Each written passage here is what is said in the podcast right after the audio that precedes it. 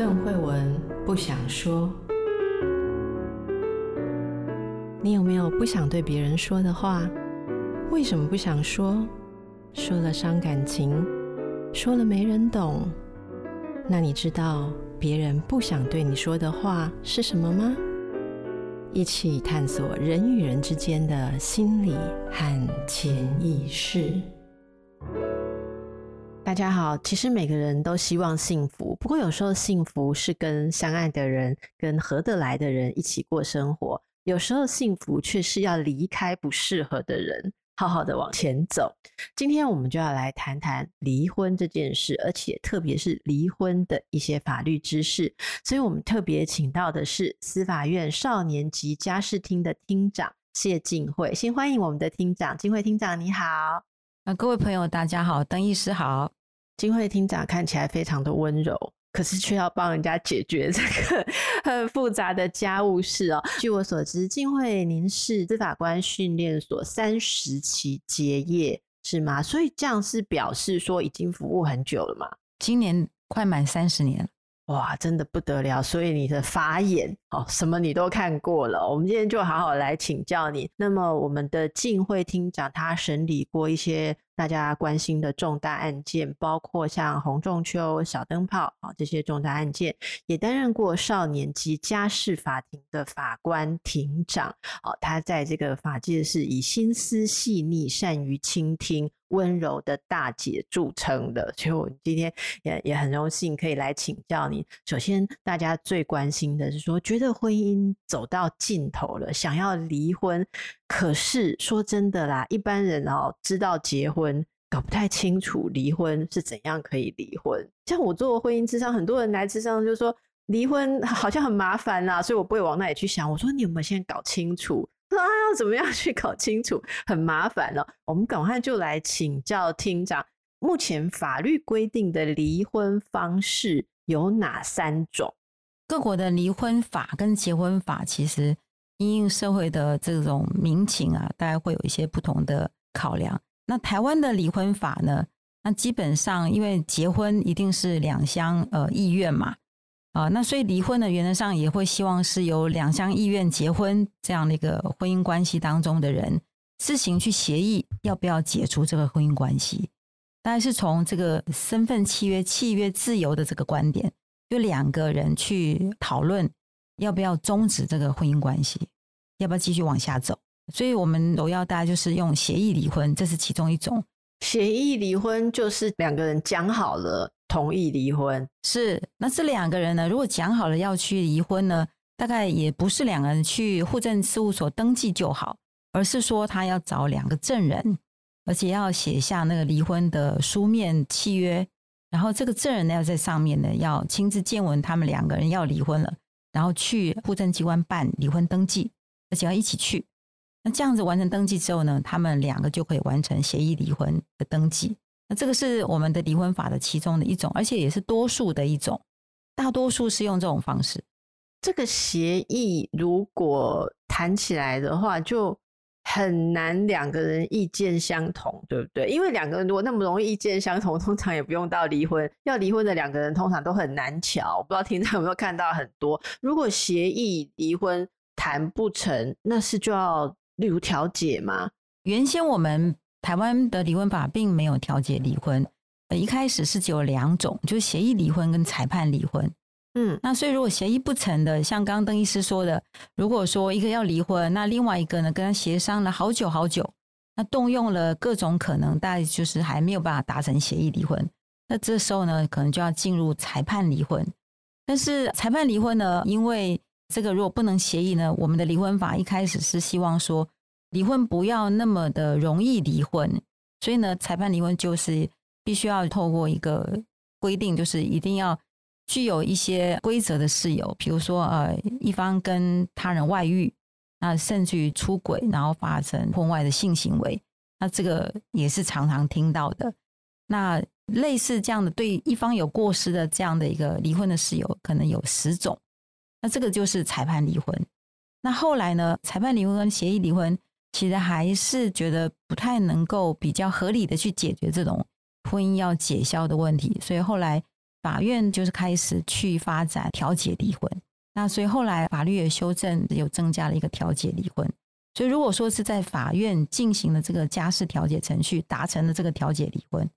就在法院的调解委员的促进之下，两个人也可以达成一个离婚的共识，那就可以在法院做成调解离婚的调解笔录。那这时候调解笔录做成的时候，签名了之后，就发生离婚的效果。那它就跟确定判决的离婚的效果是一样的。所以目前我们台湾有三种离婚的方式。那这个调解离婚，就双方谈不拢，到法院去调解哈。假设太太要跟先生离婚，可是先生不愿意。假若是如此啦，哈，那太太可以去申请要调解，可是这个法院有权利强制要求先生要去参加调解吗？有。现在我们的家事事件法刚说的那个是离婚的那个十大呃事由啊。那家事事件的程序法上呢，如果有人来申请调解离婚，必要的时候呢，法院会通知那个相对人，就是刚刚你说的这个先生，他本人要到场。嗯嗯，而且如果他没有来，法院呢甚至可以罚钱，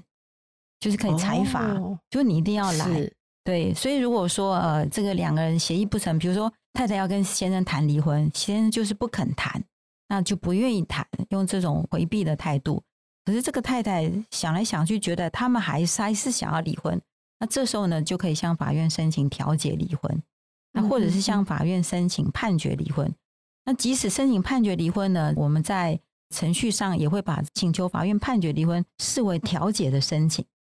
所以只要是这种要离婚的，进入法院一定会经过一个调解程序。哇，那法院真的是服务人民，因为我知道这种调解还蛮辛苦的。那法院里面是哪一位哪一个职务的人需要负责这个？难道是厅长吗？厅长自己吗？呃，我之前在士林地院担任过那个少家庭长，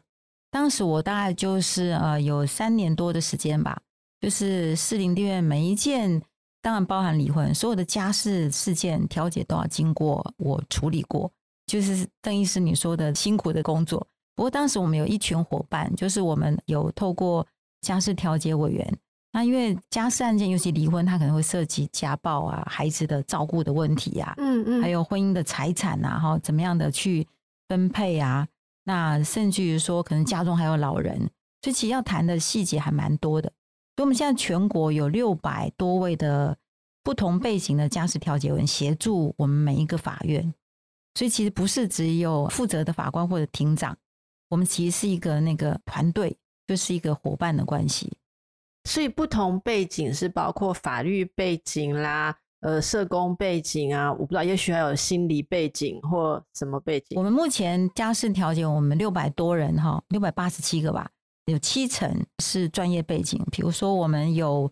法律背景，大概是两百多个，然后心理师背景的哈，大概就有一百三十几个。那其他的。社工背景的其实就是有两百多个，所以我们的那个家事调解委员就有这三种专业的背景，而且他们都是是自己的背景哦。但是他们来做的是一个比较像是一个助人者的工作，就是家事调解，就 family mediation 的工作。family mediation，哇，是这是一个专业。那厅长，你的印象中哦，你觉得这种调解，你有没有印象中觉得蛮感动的？就调解顺利成功的？有，我自己分享一个例子，就是说我印象很深刻的是，有一个先生他要来被请求离婚，就太太已经离家出走八年，那太太就委任一个律师，然后来主张，就是刚刚我说的那个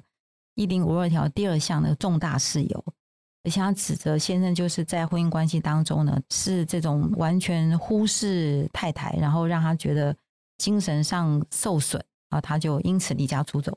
然后主张用这个裁判离婚，但是先生呢，他完全没有办法接受，即使太太已经离家八年。那为什么呢？因为这个先生是一个很虔诚的基督徒，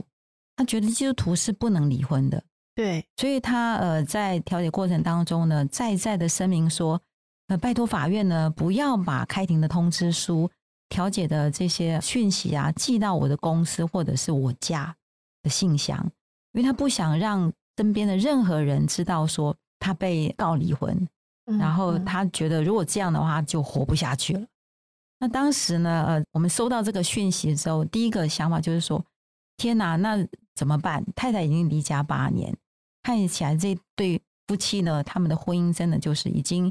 并没有实质上的这样一个相互支持的这样一个所谓的一个一婚姻的价值跟功能。可是当这个太太为自己的权利主张的时候，这个先生好像他也觉得他就是天翻地覆，他就觉得说他好像他的日子也没办法继续过下去了。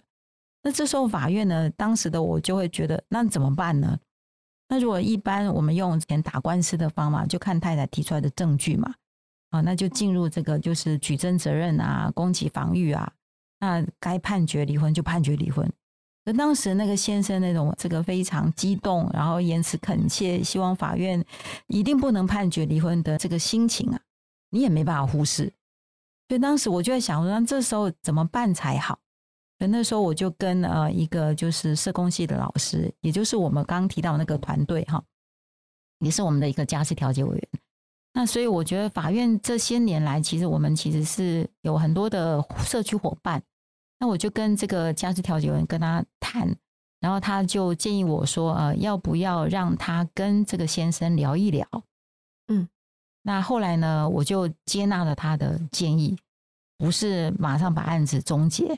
我就让这个先生呢，就是跟他说，为什么我要请一个专家来跟你聊啊？一开始这个先生也是还蛮排斥的，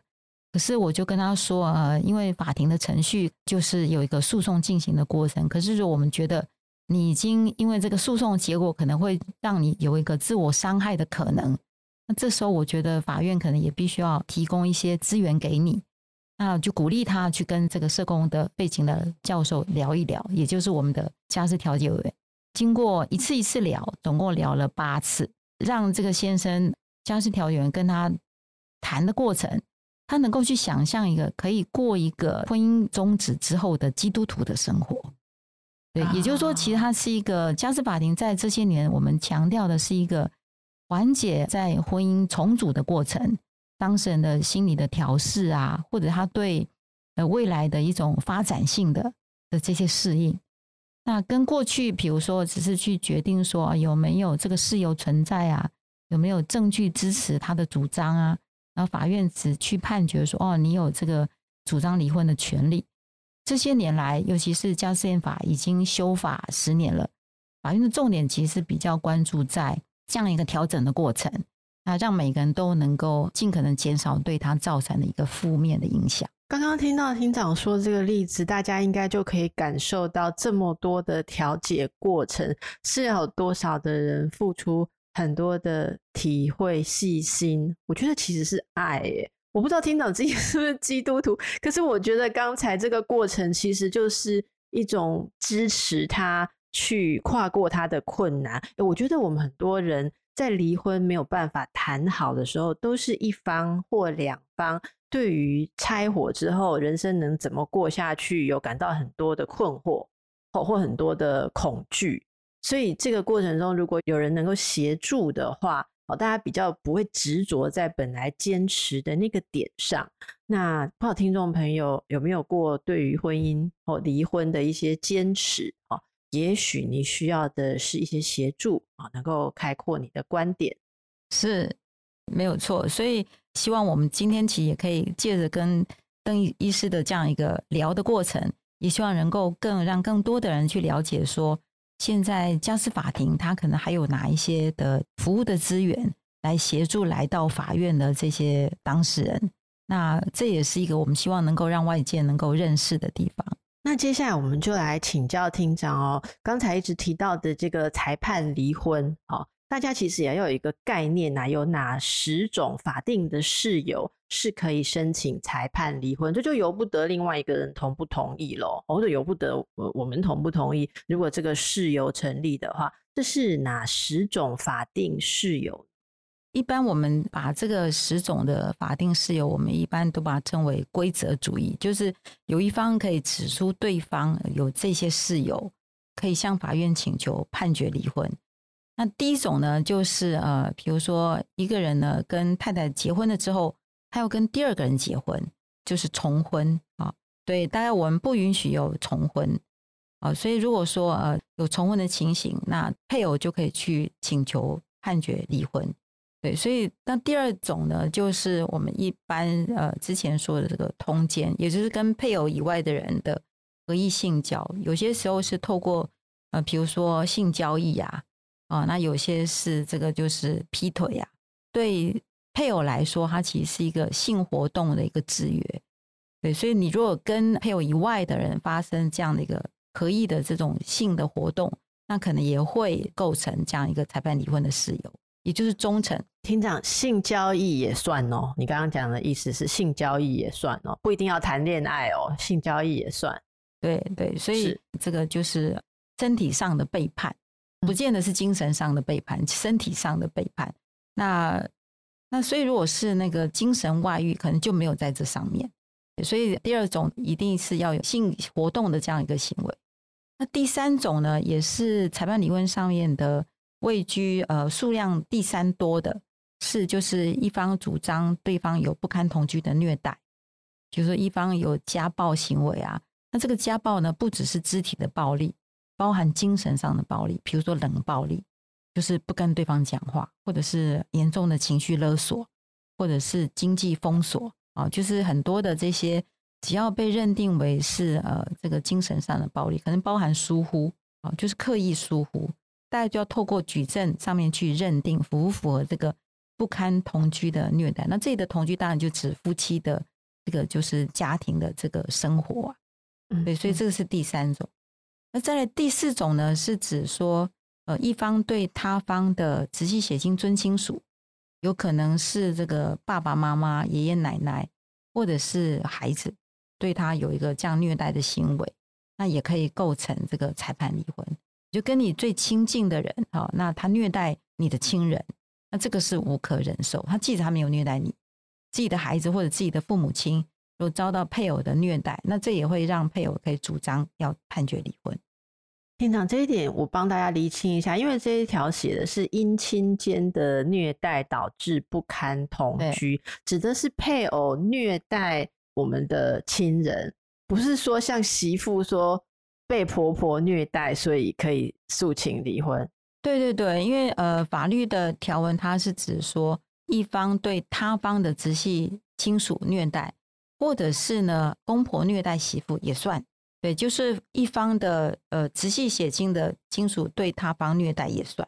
对，所以是双向的，向下或向上都包括。好那我也平衡报道一下，如果丈母娘虐待女婿也算。哎，我们现在都要有性别比较对等的观念。那第五个事由呢，就是也是我们实务上裁判离婚第二大多的，就是呃一方对他方有恶意遗弃。那恶意遗弃大概就是比如说我们刚刚说的这个一方不告而别就搬出去了，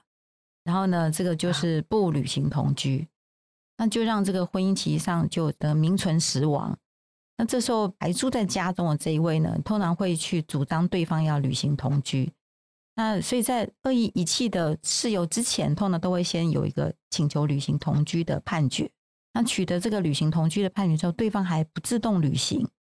那这时候呢，可能过一段时间，一方就可以去请求这个恶意遗弃。这个大概就是第五个。所以是我们大概所有的案件当中是第二大多的。那第六个就是一方意图杀害对方，其实夫妻是要相互支持嘛，家庭并且是一个安全的港湾。所以当呃一方意图要杀害对方，那这个婚姻大概就过不下去了。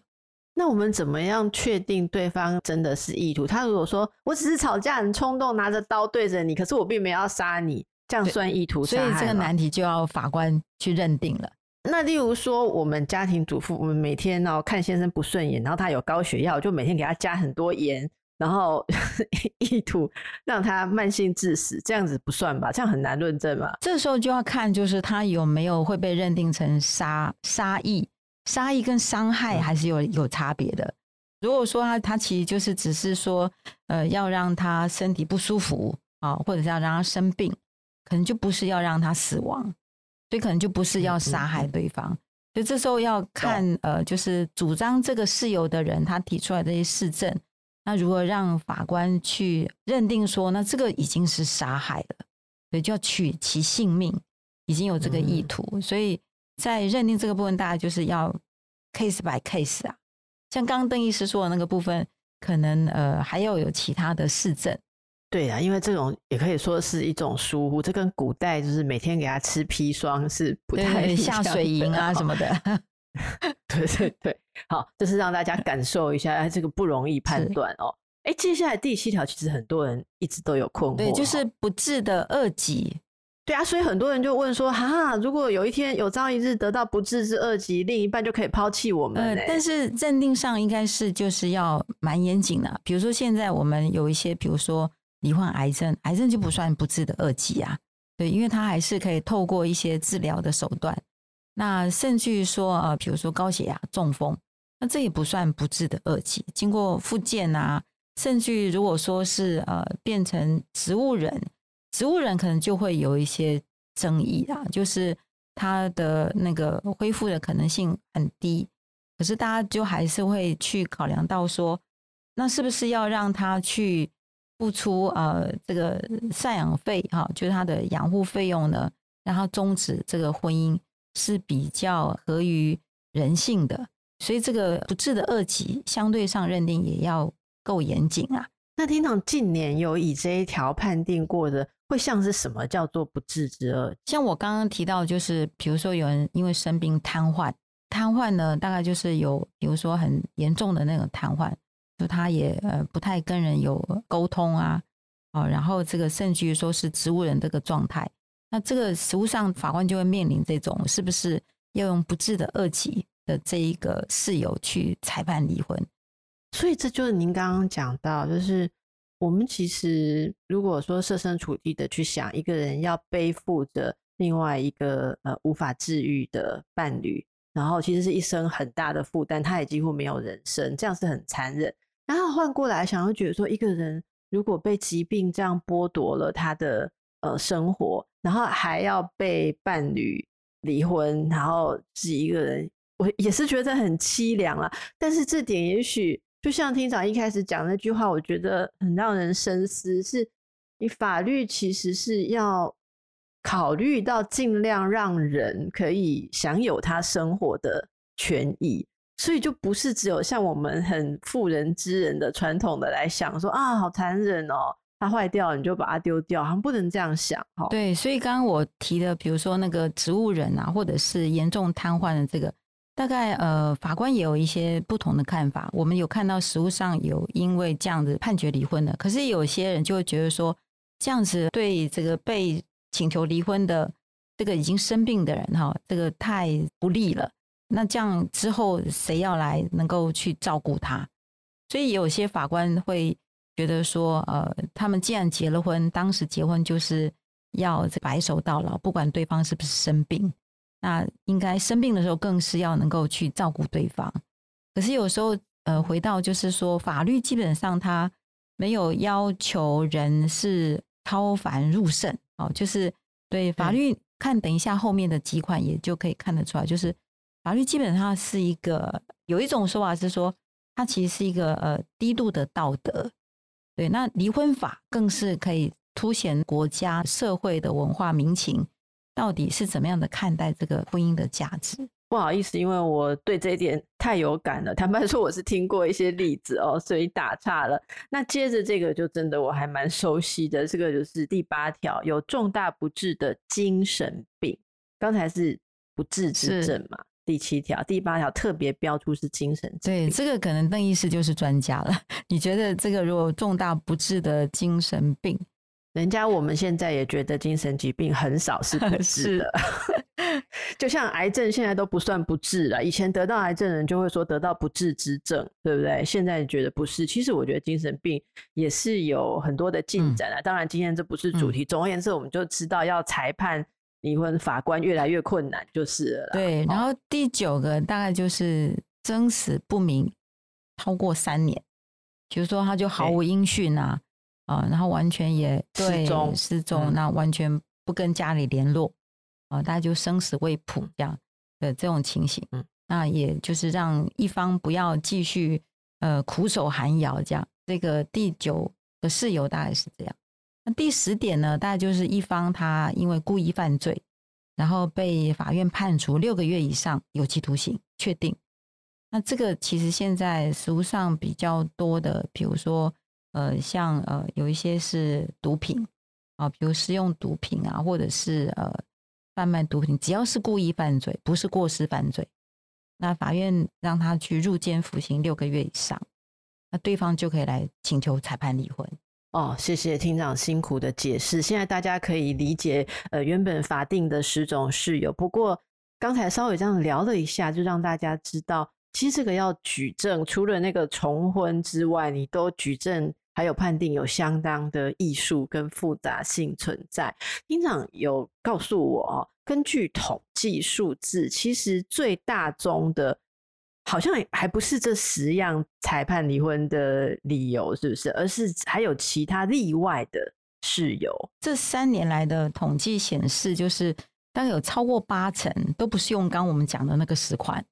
也就是说是这样那么多款，我们讲了这么久，cover 才两成呢，cover 不到两成。因为就表示说，其实不太好主张，或者是说，呃，实际上发生这些情形的不是这么多，反而是。这些生活上的这些被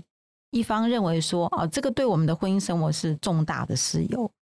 是这个十款以外。例外重大事由，这八成大家都八成离婚成功的是什么理由？举例起，有时候因为每个每个婚姻生活哈会被认为重大的，其实就是呃会蛮因人而异的。就拿我曾经这个处理过一件，就是呃有一个太太，她后来因为有宗教信仰。所以呢，她就觉得说，她先生要跟她去改信她的那个宗教信仰，嗯嗯，然后她觉得她没有办法去接受啊，比如说要去呃教会，但是呢，她觉得她先生大概就不愿意跟他一起去，他觉得这个对他这个长期累积下来的这个生活其实是影响非常非常大的，所以他大概就以说他宗教的为由，他认为是重大的事，那就主张说，因为他比如说。已经都把时间安排好了，但现在都是不愿意配合。那像这个后来，其实他的主张就没有被获准，因为我们大家就会基于说，哎，宗教自由是每个人个人所独有的嘛，那不会因为他是你先生，他就要跟你信仰同样一个宗教。对，但是对这个太太来说，他就觉得这个过同样一个宗教的生活，其实是家庭生活的一个很重要的一部分。对他来讲，他就觉得那个是非常的重要。所以他太太是希望说，如果先生不跟我去信这个宗教，我就要跟他离婚。他提出这样的申请，然后没有被核准。可是这个也蛮发人深省的。如果今天是先生觉得说我太太都要强迫我去信他的宗教，所以我要提出离婚，搞不好法官就会觉得有符合，对，有可能。所以这样子来推敲的话，是不是现在应该说我们的法庭对于婚姻这件事情是有倾向比较尊重双方的人生选择？应该说，我们刚讲的十款哈，是一方一定要有过失嘛哈，要有可归责的事项。但是看这个趋势，看起来是大概比较是会朝向这个破绽。只是这个破绽呢，一定是必须一方他可能是有一些呃责任。如果说双方都没有责任的破绽，可能还不容易得到重大事由这一款的一个支持，因为它有个要件，他方其实是必须是没有过失的。可实务上我们常也会遇到说，其实彼此也很难去理得出说谁的过失比较多。那所以法官可能会倾向采取用第二项的重大事由去裁判离婚。对，也就是说在，呃我们的法律设计的好像是呃过失主义为主啊，那这个重大事由要一方有一些这个有责性，可是实务上已经透过这样的一个判决的趋势看得出来，我们其实是渐渐在朝那个破绽主义的方向的这个道路在走。那我问一个很白话的，然后我们民众会问说，一定要搞这么复杂的理由吗？可不可以申请判决离婚的理由是不爱了？我不爱他了。呃，如果是这样子，可能可能会被驳回，因为他可能就是完全不符合哪一款，也不是例外重大事由，所以不爱不是很重大的事由，这张可能是一个。但是我刚刚有说，那第二项他还是必须是无过失的一方可以来主张，这中间还是要去探究那个这一方跟那一方这个谁有没有过失啊？但是我刚刚有说，实务上。可能会有像邓医师说的，就是不爱的法官，最后其实可能也会判决离婚。我相信实务上可能也会有这种例子，那种就更难判了啦。哈，那个性不合可以吗？在我们目前的离婚法也是不行，因为这个就完全是破绽主义，就完全不讲究呃有没有过失啊，或者谁有没有可归责事由，完全就是说呃这个我们就已经处不下去了，个性不合，那这个叫就全破绽主义。就我们刚刚前面有提到的，有些国家它其实就是采取这种无过失主义，只是要求比如说要分居一定的期间，比如说一年。所以刚刚邓医师举的这两个例子。如果光只有写这样，然后要主张一零五二条第二项，法官可能会很头疼。法官以现在刚刚您讲的趋势，我们会感觉说，没有一个法官愿意勉强人家，就是关在牢笼的婚姻过无爱的生活。可是法官翻来翻去，说我也没有这么大的 权利，就这样判下去。好，所以这大家也可以了解，婚姻的法律是跟着民情文化。那大家也可以想象说，这反映着我们什么样的趋势了。接着大家就会关心一件事，通常是怎么样来判决监护权啊？因为之前有一个新闻嘛，大家都很在意说小孩会被找去询问呐，哈，这个这整个过程，所以判决监护权现在的概念是什么？会不会采纳小孩的意见呢？其实刚有提到说，虽然说民法有那些裁判离婚的事由。那也有这些兼采破绽主义的这个呃所谓的重大事由，可是，在法院处理程序上，我们大家都会先了解说，那这个婚姻当中有没有未成年子女？那如果有未成年子女的话，法院应该是我们大家都会依职权，也就是当事人没主张，法官应该也都会去关心到说，那离婚的孩子怎么办？所以，那现在我们的家事事件因为调解先行嘛。也就是一般我们说的有个强制调解的程序，如果有孩子的这样的议题，通常法官在由这个家事调解员去跟当事人谈的时候，一定会把孩子的照顾议题先了解，先进行这个部分的一个关心，关心说，他们现在是不是已经分居了？那孩子呢？呃，是跟谁住？那孩子跟没有同住的那一方，目前是不是还有维持一些，比如说呃，这个。亲情的这些维系，也就是我们说的那个会面交往，我就希望说孩子不会因为父母要离婚了，导致就是他没有办法这个继续享有这个没有通住那一方的父母的这样一个关爱，甚至于说，比如说支付抚养费。刚邓医师提到的这个监护的议题，可能只要有未成年子女的，现在的法院大家都会主动的会去了解说，那现在这个父母要离婚，那对孩子造成了。多少影响？那尽可能会希望能够降低那个影响。那要降低这个影响的话，因为我们知道有共同监护权跟单独监护权哦，那我们都会想象说，是不是大部分的情况会以共同监护权为主，还是有什么样判定的准则？如果我们透过裁判的这个统计啊，目前台湾多数还是判单方有这个行使未成年子女的权利义务。的这样一个情形居多，就一般我们俗称的监护权呐、啊，哦，判单独监护权的比较多。哎，这这跟我想象不一样哎，我以为这几年是不是很注重双方都要维持跟小孩的关系，所以是判共同比较多。其实并不是这样。其实，比如说，我们就以孩子说，呃，他要办一些，比如说，呃，户籍登记，或者是说他要就医，甚至于说他要出国办护照。哦，甚至于说要这个签订，比如说保险契约，如果是共同监护，一定这个就是他方他一定是随时要找得到人要去共同签名。那这也是呃实务上我们呃比较为了照顾孩子的这样的一个就是及时的方便性，那都会先评估一个主要适合照顾孩子的人担任他的主要照顾者。那不过就像刚刚邓医师说的。我们目前现在也有越来越多的法院发现说，如果你只判给了一方，那其实会造成这个没有同住的这一方，也就是没有取得这个侵权的这一方呢，他可能就会越来越跟孩子疏离。所以其实也越来越多呃有法院判共同监护，但同时要决定谁来主要照顾这个孩子，然后让没有同住的那一方跟孩子维持这个定期的会面交往关系。也就是说，我们希望。让孩子都可以，即使父母离婚，他还是可以同时享有父母的一个照顾跟关爱。了解，这真的非常的重要。所以这样整个看起来，我觉得大家有结婚的勇气，也要有离婚的智慧跟知识。哦，不然其实是很多环节都要负起责任来。特别是有孩子的话，我也想请教一下哦，这个婚姻或离婚的法律，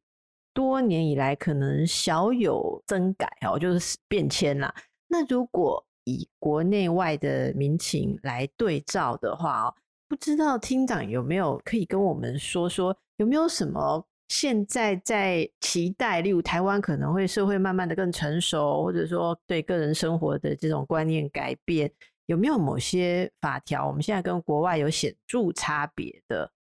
呃，显著差别，你说我们的法律规定吗？离婚的规定，对对对，呃，显著差别的可能就是举例来说，我们刚刚说的那个协议离婚，哈。大概如果我们拿德国来说好了，或者是呃呃美国，它其实很多的州，它大概不管是协议离婚，或者是这个裁判离婚，都要经过法院。但是呃台湾跟日本比较像，就是我们大概都会就是协议离婚，去尊重当事人对于这个婚姻的一个协议的结果，那他就可以去向户政机关登记。像台湾，那像日本，他们就会向他们的地方的。行政机关啊去做这个登记，也就不是所有的事情，离婚的事情都要经过法院。那这个是跟就你们自己瞧不定的，法院再来管。对，基本上是一个我们说的是一个法不入家门哈的一一个文化的一个影响。向来的大家就很尊重家庭的这个，比如家长啊，或者是呃家中的这些自己去解决自己的家务事。的这样一个，哎，国有国法，家有家法，这个 是我们的传统。是，所以在婚姻的这件事情，结婚既然国家没有介入，所以离婚的原则上，国家大概也是选择不介入。不过这部分的确有一些讨论呐，比如像有些呃学者或者民间团体就认为说，因为只要涉及未成年子女的哈，可能的这样一个离婚呢，可能呃协议离婚的当事人说不定完全是忽视未成年子女的照顾的。那这两个人就协议离婚了，但是可能对未成年子女的照顾，可能也并没有去尽好他们做父母的责任，所以大概协议离婚也会有这样大家的一个担心。对，所以现在大概呃，我知道像卫福部主管机关，他们大概就在去提醒，在户政机关，他们都会去播放一个影片，让协议离婚的当事人哈，他办完协议离婚，然后去提醒他们说。那你们对未成年子女的有没有什么协议呀？比如协议由谁来照顾小孩？那谁付抚养费？对，就是尽可能这个太对，就尽可能在他们要登记协议离婚的时候，提醒他们该尽的社会义务，你们有没有照顾到？有没有尽到？你们的协议有没有周全？呃，而不只是两个人就是呃这个一言不合，然后两个人一气之下就通通去办好离婚登记，然后孩子照顾我没有没有没有没有讨论过，也没有去。做准备，那可能受伤的、受到最大影响，可能就是那个孩子。呀、以现在的离婚率来讲哦，这样子的孩子的数量很多了。那我们今天还要特别告诉大家，其实各县市的法院都有设立家事服务中心。请问家事服务中心这个资源哦，大家可以怎么样来认识跟使用呢？这也是我们想要让外界了解的，就是刚我有提到说，我们现在的。家事法庭呢，对于这种离婚案件，大概都会先透过家事调解委员，他们去促进当事人之间去透过平等的对话，那能够去让他们自主的去解决这样的婚姻离合的这样一个考量。那如果有未成年子女的部分呢，就会希望他们能够去以孩子的角度去设想将来的离婚之后的这个生活安排，包含说要不要转学啊。啊，还有就是这个孩子跟父母双方的这亲情怎么样呢？能够继续的维持，而且不只是父母，还有阿公阿妈，可能还有叔叔伯伯、阿姨、姑姑啊，这些的家庭成员的这个呃人际的这种支持网络，怎么样呢？能够继续能够不中断，甚至维持本来有的品质啊。那这个大概是我们的家事呃涉及离婚跟子女照顾，是我们现在应该是一个我们的一个。最主要的一个工作的核心跟它的价值啊，那家事服务中心就是由地方政府去嘱托民间团体。现在全国岛内哈有十八家的家事法庭，那包含高雄少家法院，它是一个唯一所的专业法院，都有家事服务中心。那外岛，外岛是由地方政府的社会局处啊，他们来去提供协助。就如果法院如果有需要的话，比如说像家庭教育中心，它就可以提供呃父母亲子教育，比如说可以去协助父母了解说，那你们要离婚了，那对于孩子的照顾，在离婚后。做什么样的安排？甚至有些呃当事人符合一些，比如说社会救助，比如说低收入户的补助，那这些家事服务还可以去转介，让他们可以去取得这些呃的社会的一些福利的资源。比如说我印象中有一个就是先生外遇，然后太太呃一收到先生的起诉书要请求判决离婚的时候，先生太太就严重忧郁症，那这时候其实妈妈就很惨啊，严重忧郁症。就会造成她的忧郁的状况，造成她没有办法照顾自己的孩子。那这时候我们可能就要去启动对太太，同时也是妈妈，怎么样让她可以从忧郁的这个状况当中能够好起来，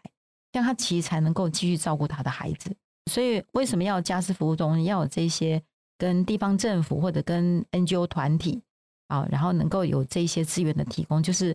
你要让呃一个呃深陷在这个离婚的过程的人。还有他的这个就是受照顾者，都希望能够去减少对他们这个家庭重组过程当造成的这些所谓的负面的一个影响。所以，我们法院现在其实不是只有法官，我们还有家事调查官，然后我们还可以去运用这些资源，然后可以提供亲子教育、心理咨商，